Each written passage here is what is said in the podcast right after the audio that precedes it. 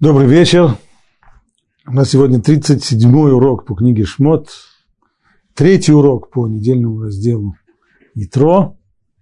На первых уроках подробно говорили о том, почему Итро пришел в лагерь евреев, что повлияло на него, что, что заставило его бросить все, что у него было в предыдущей жизни, идти в пустыню и присоединиться к евреям, что толкнуло его на Гиюр, также очень подробно обсуждался когда, вопрос о том, когда Итро пришел в еврейский лагерь. Произошло ли это до получения Торы на Синае или после того. И вот после того, как рассказывается о при его приходе и о том, как он принял еврейство, и о трапезе, которую в честь своего прихода он устроил, вот теперь говорит Тора так. И было на следующий день. Моше сел судить народ. С утра до вечера. И народ с утра до вечера стоял перед Моше. Сразу возникает вопрос, и было на следующий день, на следующий день после чего? Ну, проще всего сказать, наверное, после прихода. Вот он пришел, к вечеру, наверное, устроили сеуду, трапезу, а на, а на следующий день, на утро, вот произошло. Следующий уже сел судить народ. Но, как увидим в дальнейшем, это не так просто. Пока что продолжим лучше текст. Так было на следующий день, Муше сел судить народ, и народ с утра до вечера стоял перед Муше. И увидел тесть Муше все, что тот делает с народом, и сказал, что ж ты делаешь с народом? Почему ты один сидишь, а весь народ стоит перед тобой с утра до вечера? И сказал Муше своему тестю, потому что народ приходит ко мне спрашивать Бога. Как будет у них дело, они приходят ко мне, и я рассуживаю между людьми, объявляю им законы Бога, его учения. И тесть Моше сказал ему, то, что ты делаешь, это нехорошо. Ты совсем увянешь. И ты, и народ, который с тобой, ведь слишком тяжело для тебя это дело, в одиночку ты не сможешь сделать его. Послушайся меня, я дам тебе совет, и да пребудет Бог с тобой. Ты будь для народа перед Богом, так что ты сможешь доносить дело до Бога и разъясняй им законы и учения, и указывай им путь, по которому им идти, и дела, которые им надлежит делать. А ты высмотри из всего народа дельных людей, людей дельных, богобоязненных, правдивых, ненавидящих корысть, и поставишь их начальниками. Начальниками тысяч, начальниками сотен, начальниками пятидесятков и начальниками десятков. И они будут судить народ во всякое время. Каждое важное дело представить тебе, но же каждое малое дело, это уже они будут судить сами. И тебе станет легче, и они понесут вместе с тобой это бремя. Вот если ты сделаешь это, и Бог повелит тебе, то сможешь устоять. И весь этот народ пойдет на свое место с миром. Вот такой совет дал Ятро своему зятю. И послушался Муше совета своего тестя, и сделал все, что тот сказал. И выбрал Муше способных людей из всего Израиля и поставил их главами над народом, начальниками тысяч, начальниками сотен, начальниками пятидесятков, начальниками десятков, чтобы они судили народ в любое время, трудное дело будут приносить Муше, а всякое малое дело будут судить сами. И отпустил Муше своего тестя, и ушел тот к себе в свою страну. Вот в конце этого отрывка завершается визит Ятро в стан – еврейского народа, он уходит обратно в свою страну. Вернемся к самому первому вопросу, с которого мы начали. И было во имя Махарат. И было на следующий день, на завтра. на завтра после чего? На следующий день после чего? Самое первое объяснение, которое я привел уже выше, это Ибн Эзра. Говорит, на завтрашний день, после того приема, который был сделан в честь Итро. После трапезы, некоторые объясняют, что это не просто трапеза, а это трапеза, которую Итро строил в честь э, своего перехода в иудаизм, тем, того, что он стал э, гером. Так или иначе, на следующий день после трапезы начинаются будни, и Моше садится судить народ. Раши говорит, нет так. И было на следующий день, это был день, следующий за Йом Кипуром. Это как понять? Почему вдруг за Йом-Кипуром? Так мы учили в Сифрей. Об этом говорят наши мудрецы. Только каким образом они пришли к этому? И что значит тогда со следующего было на следующий день?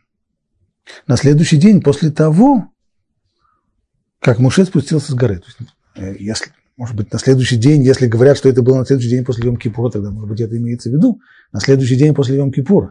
Но это уже никак совсем никуда не подойдет, да потому что сама заповедь Йом-Кипура к тому времени еще не была дана. А заповедь о Йом-Кипуре еврейский народ получил значительно-значительно позже. Значит, имеется в виду, говорит Раши, на следующий день после того, как Муше спустился с горы. А почему здесь Йом-Кипур? Да потому что в соответствии с традицией окончательно Муше спустился с горы Синай с скрижалями в день 10 Тишрей, то есть в Йом-Кипур. Каким образом это выходит? День получения Торы, шестое, или, по другим версиям, седьмое число месяца Сиван. Сорок дней и сорок ночей Муше пробыл на горе Синай, получая всю-всю-всю-всю Тору. 17-го Тамуза он должен был спуститься с горы Синай. И тогда Всевышний сказал ему, «Лех ред кишихет имха» – «Иди, спускайся, ибо развратился твой народ». Оказывается, что в это время, пока Муше находится на горе Синай, не дождавшись его, еврейский народ соорудил золотого тельца, и сейчас они вот как раз уже начали водить хороводы вокруг золотого тельца.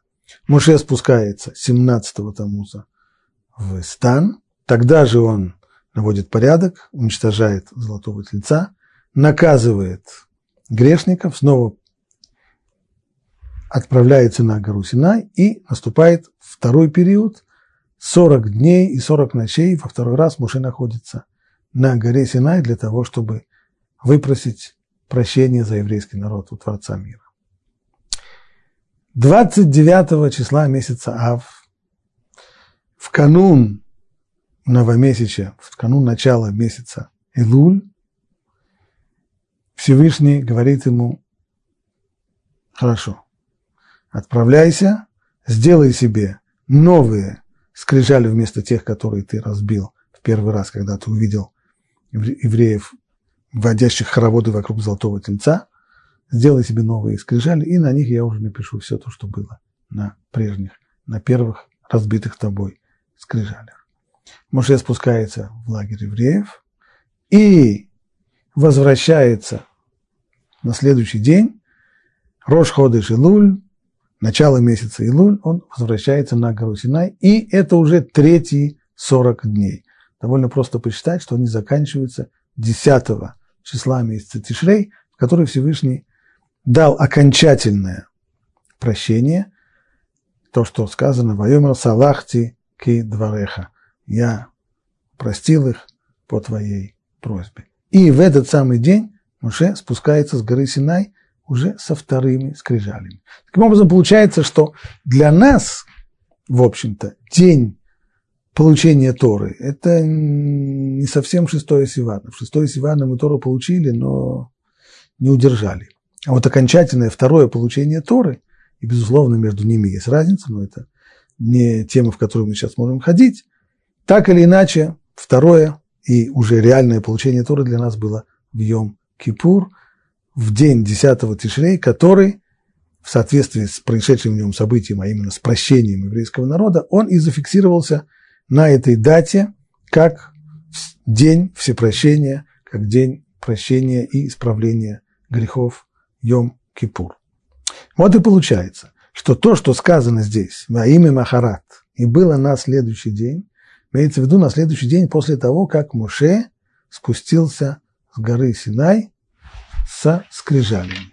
А произошло это в день, который в дальнейшем станет Йом-Кипуром. Продолжает Раши. Почему мудрецы утверждают такую вещь? Почему нельзя объяснить это просто, как объяснил Ибн Эзра, что это произошло на следующий день после того, как Итро пришел?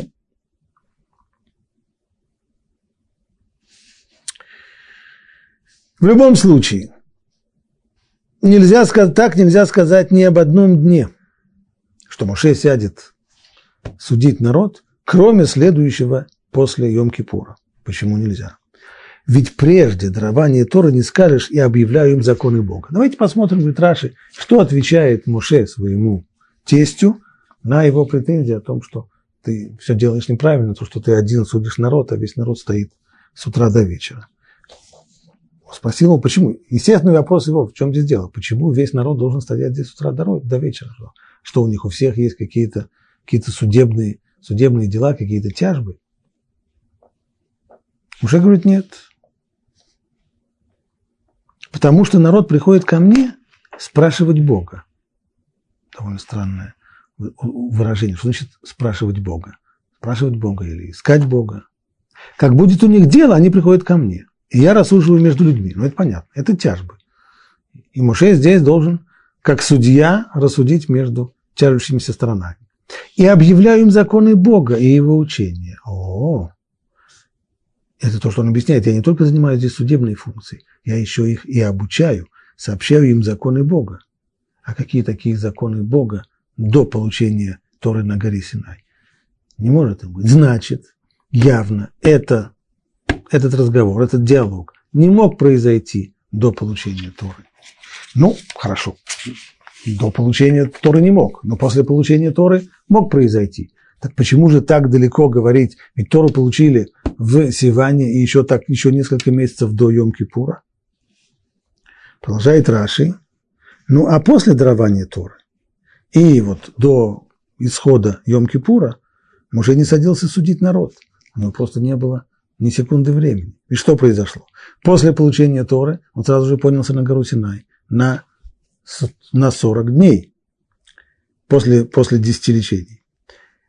После дарования Торы до исхода Муше не садил судить народ. Ведь 17-го Тамуза он спустился с горы. 40 дней первые закончились, 17-го Тамуза он спускается с горы. И что, у него есть время заниматься сейчас обучением Торы? Нет, он только наводит порядок, наказывает грешников, уничтожает золотого тельца и сразу же обратно на гору.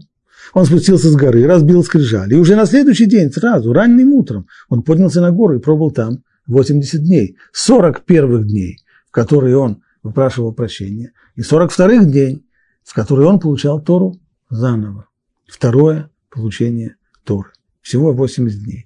Получается, что он спустился в Йом-Кипур. Значит, у него не было ни минуты времени для того, чтобы сесть, судить народ, объяснять ему, что, что, что нужно делать, обучать их Торе. Не было такого времени. Значит, самый первый день, который может быть, это на завтра, на завтрашний день после Йом-Кипура.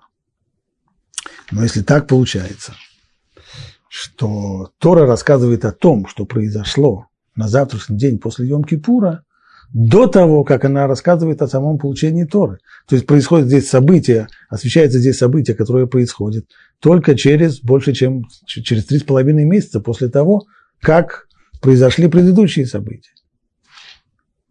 Не страшно, Гутраши. Этот принцип говорят наши мудрецы. Эйн мугдаму меухар тура. То есть события излагаются в Торе не в соответствии с хронологическим порядком. Так и здесь. Это событие записано здесь нарушением хронологического порядка.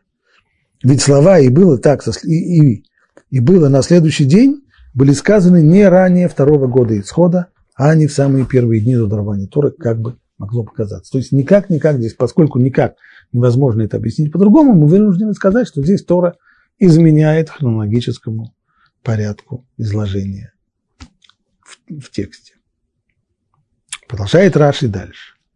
И даже если принять мнение тех, кто считает, что Итро пришел в стан Израиля к Муше еще до дарования Тур. На прежних уроках мы посвятили этому вопросу довольно много времени. Это спор, который приводится в спорнике Мидрашей под названием Михильта, и там приводится спор между Раби Лезер, Раби Юшуа и Раби Элазара Мудаи о том, когда Моше пришел в стан Израиля. И об этом споре писали и крупнейшие комментаторы Торы, и Раши, и Рамбан. Получается там, что есть, в общем-то, два мнения. Когда сказано в Торе «и услышал Итро, и пришел», что он услышал, есть мнение, два мнения Раби Ушуа и Раби Лазар. Один говорит, что он услышал про рассечение моря, другой говорит, что он услышал про войну с амаликитянами. А мнение Раби Лазара Мудаи, что он услышал о том, что была дана Тура, и только тогда он и пришел. Таким образом, есть спор, когда же он пришел, когда Итро появился в стан Израиля. Говорит Раши, что вопрос, который мы сейчас обсуждаем, он не зависит от того спора. Здесь все спорящие по тому вопросу должны согласиться, что вот этот вот диалог между э, Ятро и его зятем Муше произошел после Йом-Кипура, раньше он никак не мог произойти. Даже если принять мнение тех, кто считает, что Ятро пришел в стан Израиля еще до дарования Торы. Мнение Раби Лезра и Раби Юшу. Ясно, что Муше отпустил его в страну не раньше второго года. То есть, хотя он пришел до дарования Торы, в соответствии с их мнением, это не значит, что он на завтрашний день уже ушел к себе обратно. Нет, конечно. Он, безусловно, остался до второго года после исхода из Египта. Ведь сказано здесь, в нашей главе, «И отпустил Муше своего тестя», так заканчивается 27 стих, «И отпустил Муше своего тестя, и ушел он к себе в свою страну».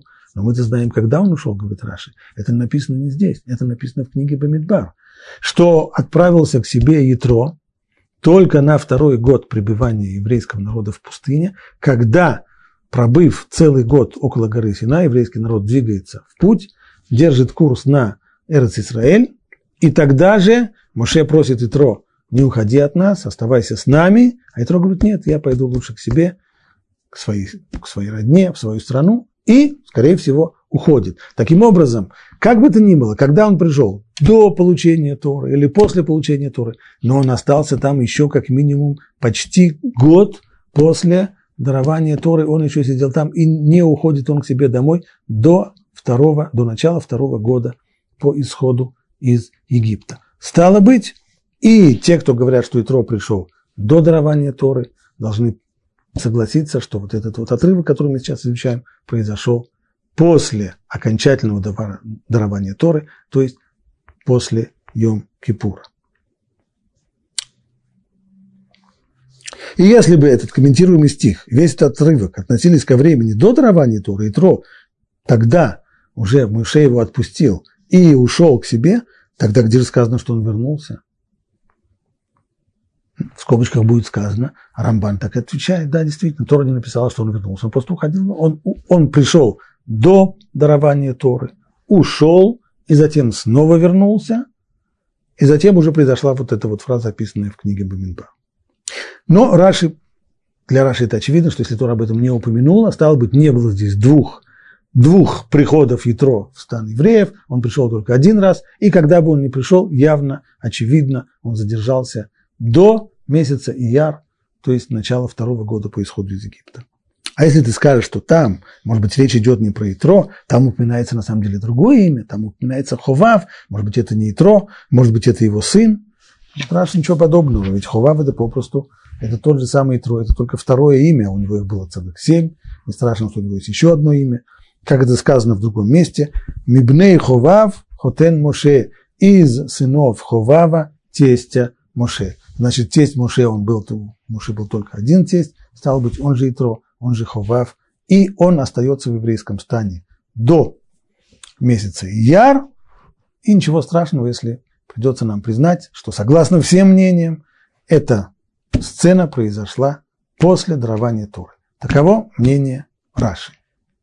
Позволим себе спросить, а действительно согласятся ли с Раши те, которые утверждают, что Итро пришел до дарования Торы, и мы сказали, что это мнение одного из Танаим, упомянутое в сборнике Мидрашей Хильта, и этого мнения придерживается в комментарии Торы Рамбан.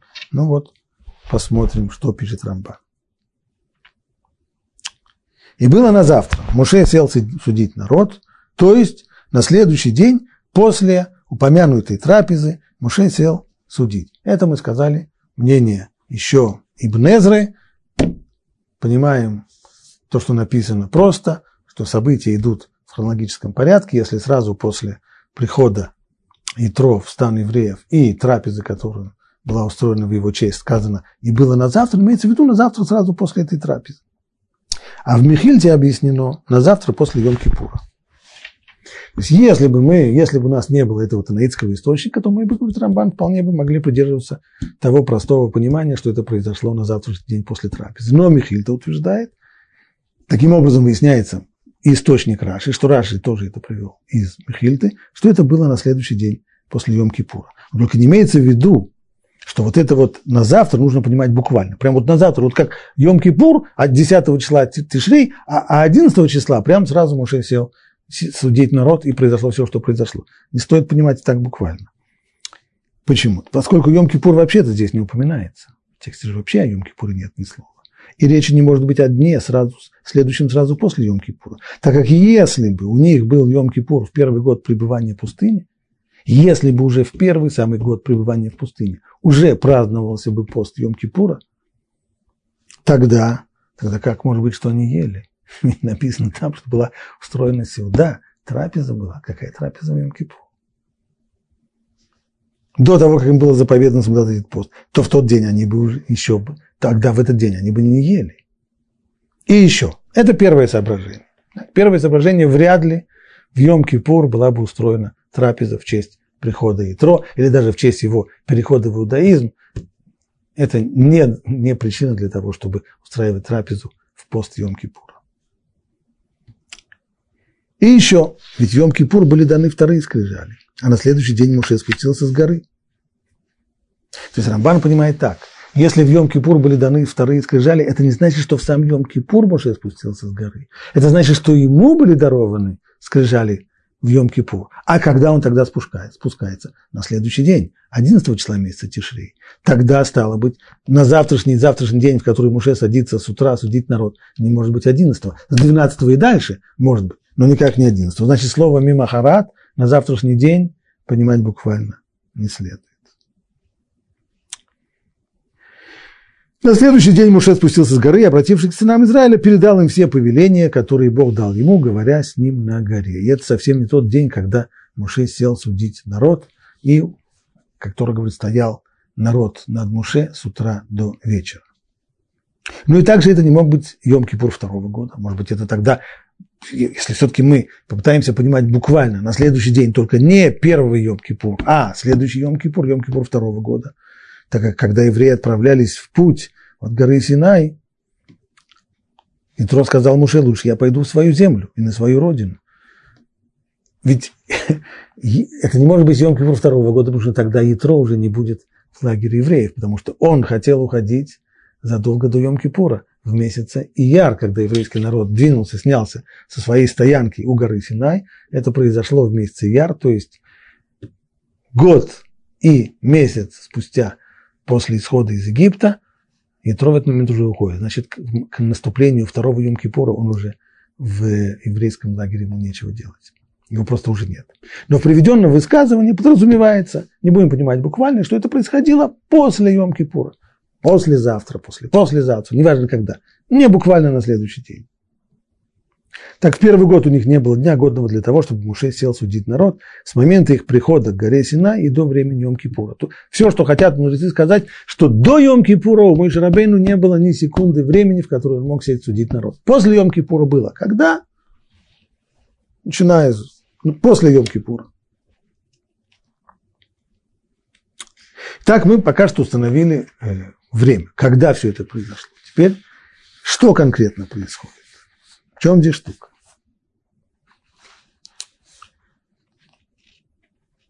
Так, Муше садится судить народ, и весь народ стоит с утра до вечера перед Муше. И увидел тесть Муше все, что тут делает с народом, и сказал, что ты делаешь с народом?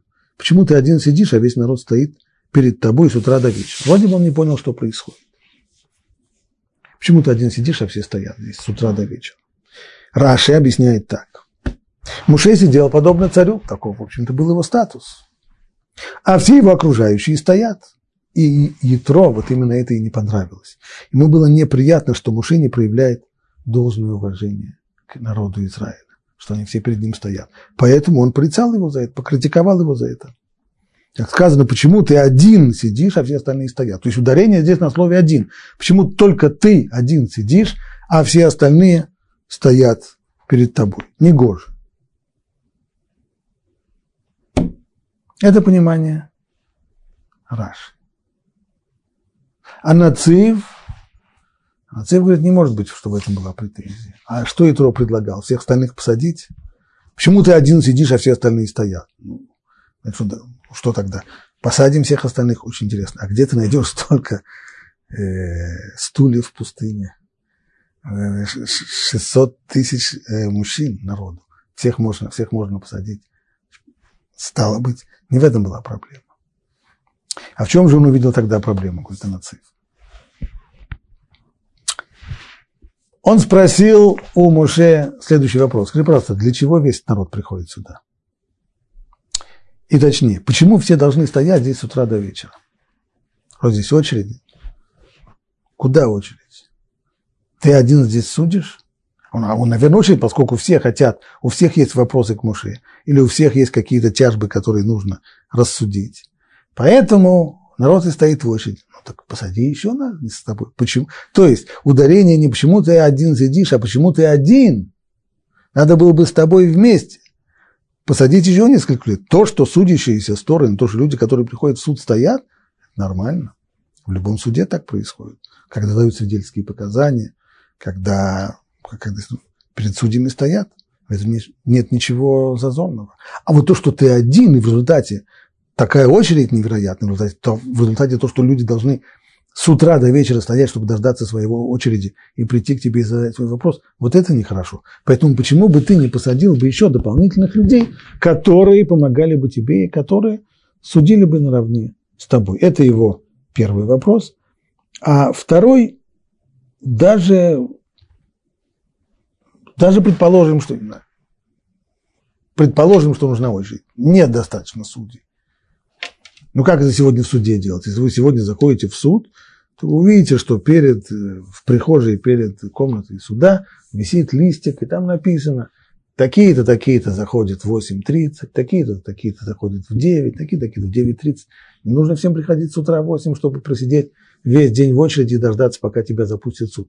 Каждый придет в свое время. Почему нужно всем стоять здесь с утра до вечера? Кроме того, когда он посмотрел на народ, он понял, что что-то здесь не то ну, не выглядели все, как будто бы... Э, опять же, если прийти в прихожую суда, то довольно быстро понимаешь, какие люди приходят сюда судиться. Если приходят туда муж, мужчина и женщина, которые тут же рассаживаются по разные углы и стараются не смотреть друг друга, понятно, что они пришли разводиться. А вот пришли еще два человека, которые тоже смотрят на друг, друг на друга волками, значит, эти люди судятся за, за 10 тысяч шекелей или еще что-нибудь. Э, как-то по по языку телодвижений понятно, видно, видно людей, которые, которые пришли судиться. Но когда Итро посмотрел на народ, который собрался вокруг Мой Шарабейн, он понял, что вовсе не все приходят сюда для того, чтобы судиться. А для чего они тогда пришли сюда?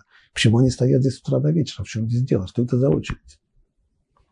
На что Итро ему отвечает, на что Муше ему отвечает? Действительно так. Вовсе не все приходят судиться.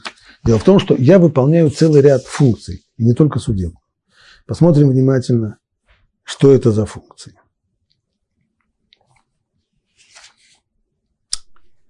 И сказал Муше своему тестю, потому что народ приходит ко мне спрашивать Бога. Самое первое, вовсе не все приходят на суд. Они приходят спрашивать Бога. Что это значит спрашивать Бога? Раши говорит, если мы посмотрим внимательно, как перевел эти странные слова Ункилус на арамейский язык, то следует понимать Раши вполне принимает и согласен с объяснением Мункилуса. В соответствии с его переводом имеется в виду просить поучения, то есть просить учения из уст Бога. Люди, которые хотят знать Тору, люди, которые хотят изучить, что же в Торе сказано. Эти люди, которые мивакшешим, люди, которые приходят и спрашивать, искать, искать Бога, искать волю Бога. Ну а тот, кто ищет волю Бога, он ищет и самого Бога. Это означает, они приходят сюда, получается, Пураши, самое первое, для чего люди приходят сюда, это вовсе не для того, чтобы судиться, а для того, чтобы учить Тору. Харамбан сразу же здесь не соглашается. Лидроши Ташем, э, то, что сказано здесь, имеет, имеет другое значение. В Танахе подобного рода слова обычно, говорит Рамбан, употребляются по отношению к людям, которые приходили к пророкам. Для того, чтобы в то время, когда были в эпоху первого храма, были пророки, люди приходили к ним для того, чтобы э, прежде всего узнать, э, что их ждет, можно ли заглянуть в будущее, что, что там будет. Узнать, что, что день грядущий нам готовит. И можно ли каким-то образом либо имеется в виду другое. Либо имеется в виду, с просьбой, люди приходили с просьбой дать им браху или помолиться за них перед Богом. Поэтому это самая первая вот группа, о которой говорит здесь, здесь Муше. Вторая группа. Как будет у них дело? Они приходят ко мне, и я рассуживаю между людьми. Это э,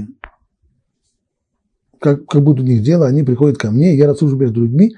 Это непосредственно судебная функция. Вопрос, была ли возможность передать непосредственно Ашгаха против. Переда... Суд не передается на, на, на, на, на, волю, на волю Создателя мира, потому что суд – это функция суда. Суд, Бейдин, обязан в тот момент, когда к нему обращаются, он обязан рассудить между людьми. И даже если времени не хватает и судей тоже не хватает, то это не передается в вышестоящей инстанции. Только в одном случае это приходит в вышестоящую инстанцию, в случае, если есть неправый суд. Там, где есть неправый суд, то Всевышнему качестве высшей, высшей, высшей инстанции приходится э, корректировать. То есть если, скажем, на самом деле по закону э, кто-то должен был заплатить, э, Рувен должен заплатить Шимону, а судья, неправильно рассудив, освободил его от платежа, то теперь получается, что Рувен присвоил себе деньги Шимона, которые ему по закону не принадлежат, и теперь уже Ашгаха протеет, проведение должно каким-то образом балансировать эту ситуацию и найти способ, каким образом сейчас или потом эти деньги обратно вернутся от Рувена к Шимону значит, судить надо. Но это только одна группа. То есть, ну, получается, по словам Муше, что даже если я каким-то образом э, найду решение вопроса о суде, то я не освобожу себя полностью, потому что люди ко мне приходят не только на суд. Есть люди, которые приходят учить Тору, как говорит Раши. Или Рамбан объясняет, что они приходят для того, чтобы узнать, что день грядущий нам, нам готовит, или же с просьбой о брахе, с просьбой о молитве, поболиться, например, поболиться о больном, и объявляю законы Бога, его учения. Я им сам, кроме того, даже если они меня не спрашивают, я им сам объявляю законы Бога, учения, что, что им нужно делать и так далее. На что Итро ему говорит, то, что ты делаешь, нехорошо. Ты совсем увянешь. И ты, народ, который с тобой. Ведь слишком тяжело для тебя это дело. В одиночку ты не сможешь делать это. То есть попытка, называя, говоря современным языком, попытка одному управлять всем и взять на себе все функции по управлению, она обречена. Послушай меня, я дам тебе совет, и да пребудет Бог с тобой.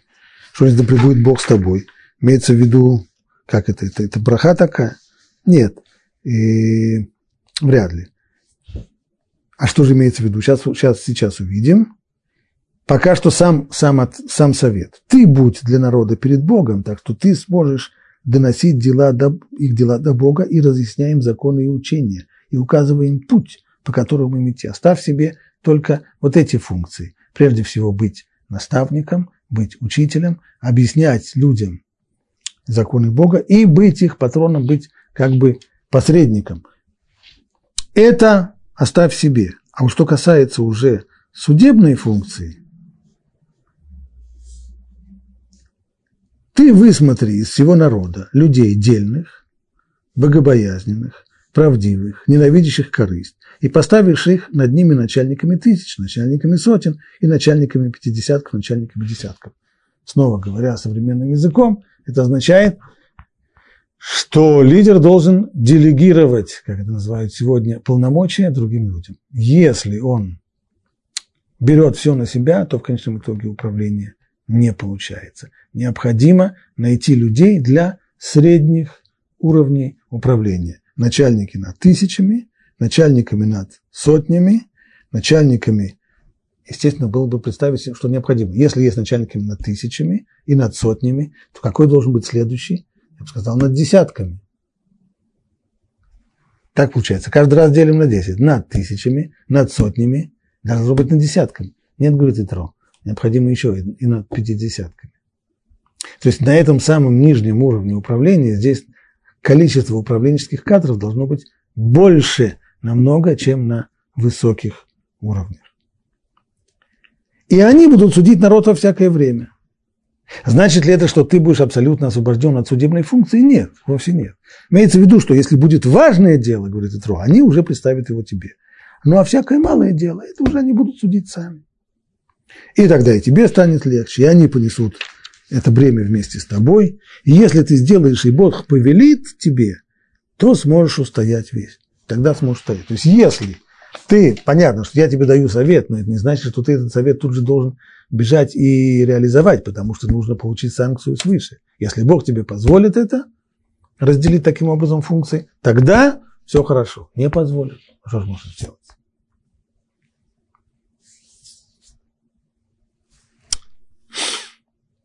Интересно посмотреть на критерии, которые выставил Итро. Кого Моше должен искать, какие люди должны помогать ему в управлении народом, в разрешении их э, споров и тяжб.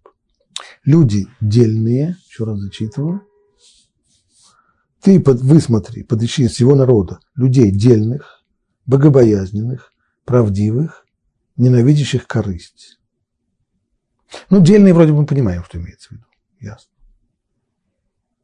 Богобоязненные тоже просто. Правдивые. Что имеется в виду, чтобы ты лгунов не брал.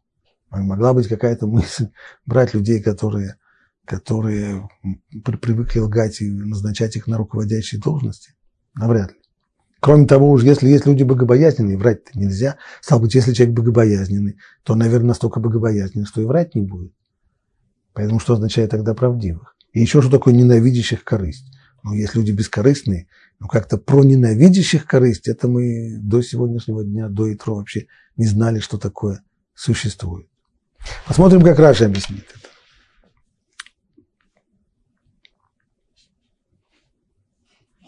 Дельных людей.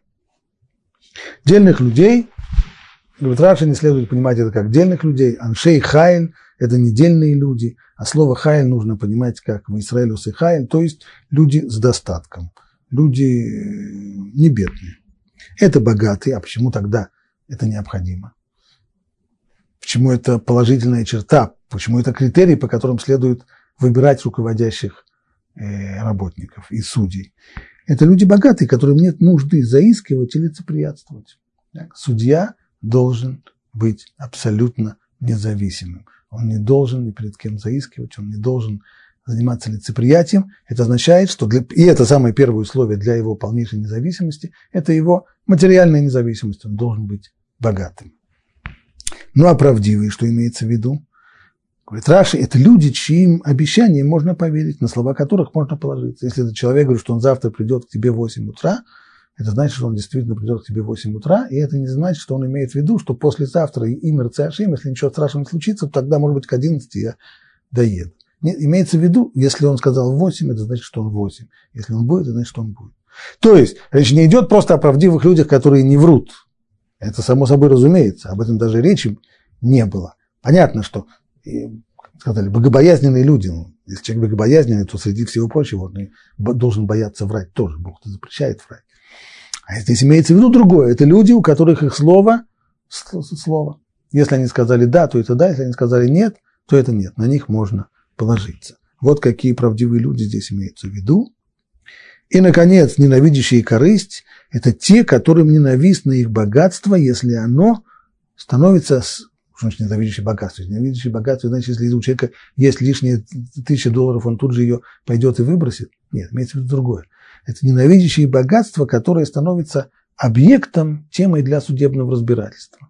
То есть, как сказали мудрецы, что если есть судья, который судится за деньги, и у него кто-то сумел отсудить деньги, то такой человек не достоин быть судьей. Судьей должен быть человек тот, который, если у кого-то есть к нему какой-то иск, то он лучше от не, от, отдаст ему эти деньги и не будет пачкаться, и не будет судиться, и не будет, не будет ссориться за, за эти деньги. То, что у него есть, и никто на это не претендует, оно его собственное, собственное, родное, заработанное, свое, об этом речи нет. Ненавидящий корысть, сон эй беца, имеется в виду, это люди, которые ненавидят ссориться за деньги заниматься разбирательствами и ссорами, кому принадлежит та или иная тысяча шекелей. Муше принимает совет Итро и послушался Муше совета своего тестя и сделал все, что он сказал. И выбрал Муше кого? Способных людей из всего Израиля, дельных, то есть Аншей Хаэль. Стоп, стоп, стоп. Но Итро сказал, что они должны быть первые, дельные, способные или богатые, как Раша объяснил. Они должны быть богобоязненные, они должны быть правдивые, то есть тех, на которых можно положиться. И еще они должны ненавидеть корысть. А здесь написано, что он нашел Аншей Хайль, то есть вот дельных способных людей из всего Израиля, и поставил их главами над народом, начальниками тысяч, начальниками сотен, начальниками пятидесятков, начальниками десятков. И чтобы они судили во всякое время народ, трудное дело будет приносить Муше, а малые будут судить сами. А как же все остальные критерии? Вывод напрашивается сам собой. Это значит, что хотя Муше искал, но не нашел. Людей, которые обладали бы всеми этими качествами, соответственно всем этим критериям, не нашлось. Можно было найти человека богобоязненного, но недельного, человека правдивого, но не богобоязненного, человека, ненавидящего корысть, но не богобоязненного. Так, чтобы все. Теперь вопрос, а что же тогда выбирать? Кого выбирать в качестве людей, которые станут судьями, которые будут помогать Моше управлять?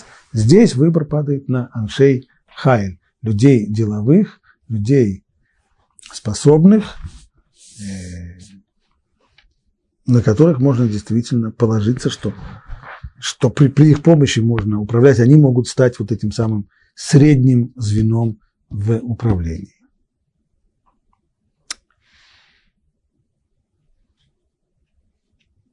На третий месяц по выходе сынов Израиля из Египта. В этот день они пришли в пустыню Синай. Кончили все приготовления. Еврейский народ приближается к цели своего исхода из Египта. Как пишет Рамбан, еще с момента исхода из Египта они стремились к этому месту, поскольку знали, что там получат Тору. Ведь Муше с самого начала сказал им, вы будете служить Богу, когда выйти из Египта, вы будете служить Богу на той самой горе. И еще, и фараону он сказал, мы пойдем на три дня пути в пустыню и принесем жертву Богу. Что имеется в виду? Куда мы пойдем? Именно туда, к горе Синай.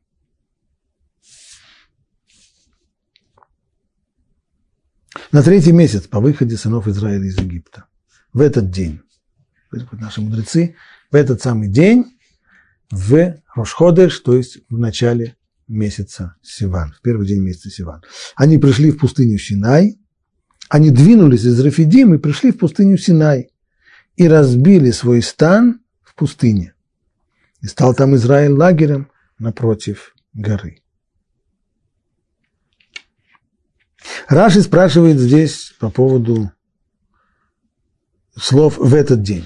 Немножко как-то это коряво звучит, нужно было сказать «в тот день» тот самый день, в Рошходыш, новомесяче, первый день месяца Сиван, они пришли к горе Синай. Почему в этот день? Ну, не сегодня же это произошло. Почему в этот день? Ответ Раши Мидраш. Как известно, Мидраш обычно требует поднимать эти э, подобного рода слова буквально. Если сказано в этот день, это значит в этот. Не имеется в виду тот, э, это в этот. Значит, в этот. Значит, произошло 3,5 тысячи лет тому назад. Надо было бы написать в тот день, пишет Раши, почему же сказано в этот день, чтобы мои слова были для тебя всегда на «вы», как будто они были даны сегодня. То есть требование здесь в том, чтобы Тора, которую мы получили три с половиной тысячи лет тому назад, и которую мы знаем, и которую мы учим уже не первый год, и не первое десятилетие, много-много-много, естественно для человека, что подобного рода практика приводит к тому, что появляется рутина, она делает свое, и человек к этому привыкает, и вещи становятся, теряют свою свежесть и становятся рутинными, рутинными, механическими, машинальными. Нельзя так с Торой, не пойдет.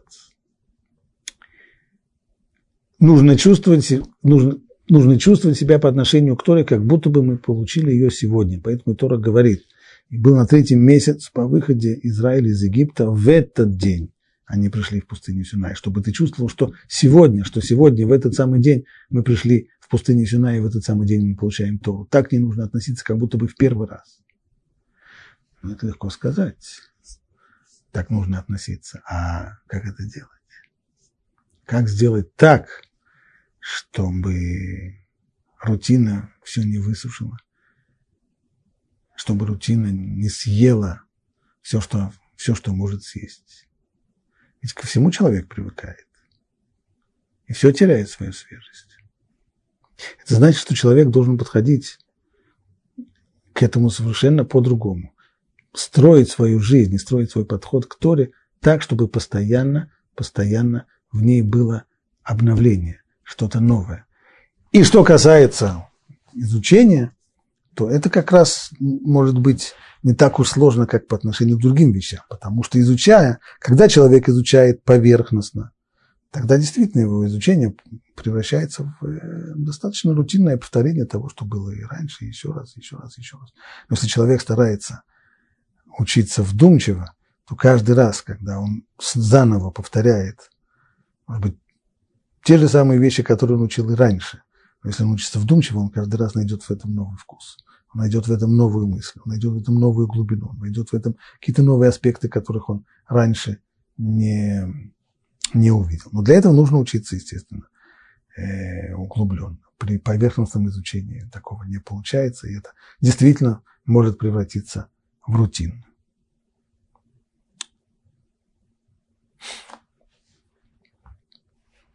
Итак, на третий день по выходе сынов Израиля из Египта в этот день пришли в пустыню Синай. Они двинулись из Рафидима и пришли в пустыню Синай. И разбили свой стан в пустыне. Довольно странно, опять же, второе это предложение. Во-первых, замечание Раши, зачем вообще сказано про то, что они двинулись из Рафидим? Если уже сказано, что они пришли в Синай, мы же знаем, помним, Имеется в виду, что было написано в предыдущей главе, что события, описанные в предыдущей главе, происходили в Рафидим. Стало быть, если они пришли из Синай, ясно, что из Рафидим они ушли. В Рафидим произошла стычка с Амалеком. Ну и если пришли в Синай, значит ушли оттуда.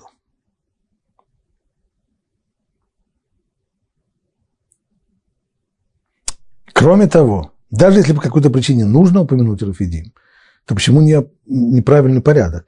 Сначала сказано, на третий месяц по выходе сынов Израиля из Египта, в этот день они пришли в пустыню Синай. Второй стих. Они двинулись из Рафидима и пришли в пустыню Синай. По-человечески нужно было бы сказать по-другому. И ушли они из Рафидима и пришли в пустыню Синай на, третий, на, на первый день третьего месяца. Вот так люди говорят.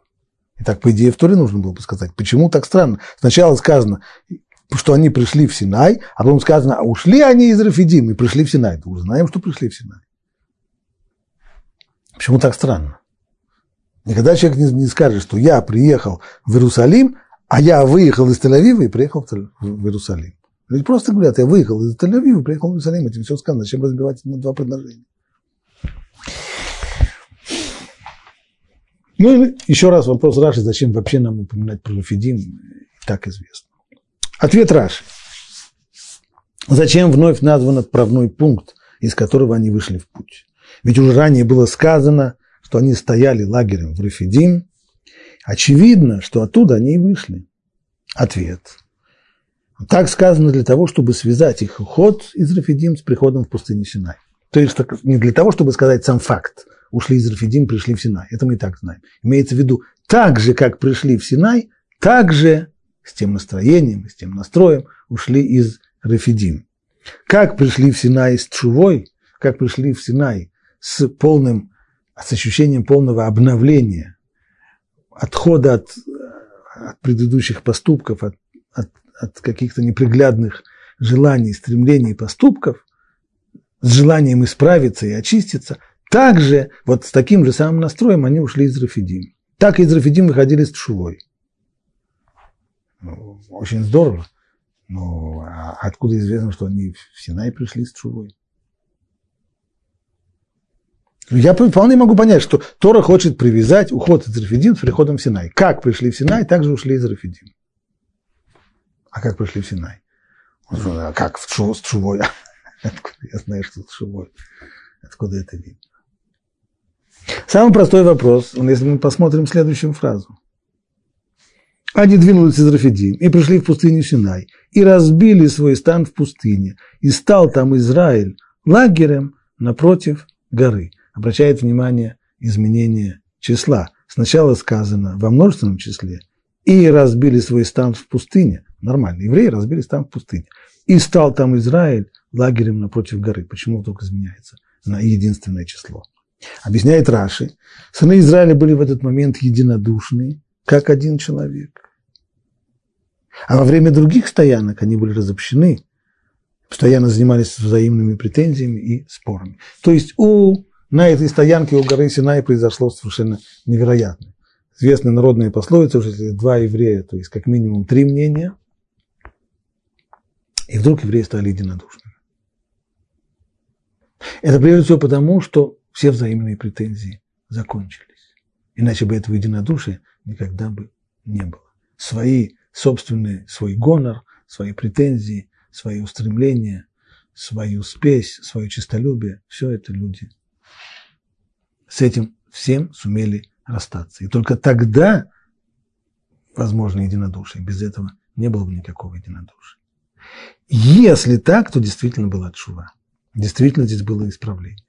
И поэтому Тора и хочет сказать, что не только что так пришли в гору Синай, это началось еще и раньше. Не с приходом к горе Синай начался процесс исправления. Процесс исправления начался еще при уходе из Рафидим. Мы знаем, что в Рафидим дело было плохо. Дело было плохо и то, что были претензии к Всевышнему. И кто сказал, что Бог вообще находится среди нас, и испытывали. И в результате пришел Амалек, в результате была, была война, и была стычка с Амалеком. Были претензии к Всевышнему. Естественно, были претензии друг к другу. Это куда более очевидно, естественно. Но уже выход из Рафидим, здесь уже после войны с Амалеком начался процесс шувы, начался процесс исправления. И вот с этим самым вот на, на этой самой волне, с этим самым настроем исправления, прекращения взаимных претензий, споров, борьбы, конкуренции, со всем этим приходит горе Синай для того, чтобы получать Тору. Очевидно, без этого попросту нечего делать в горе Синай. Ну и второй вопрос теперь. А почему так странно записано? Почему бы не сказать сначала, они двинулись из Рафидим и пришли в пустыню Синай. Почему сначала сказано, и пришли они в пустыню Синай, и затем снова, они двинулись из Рафидим, пришли в пустыню Синай.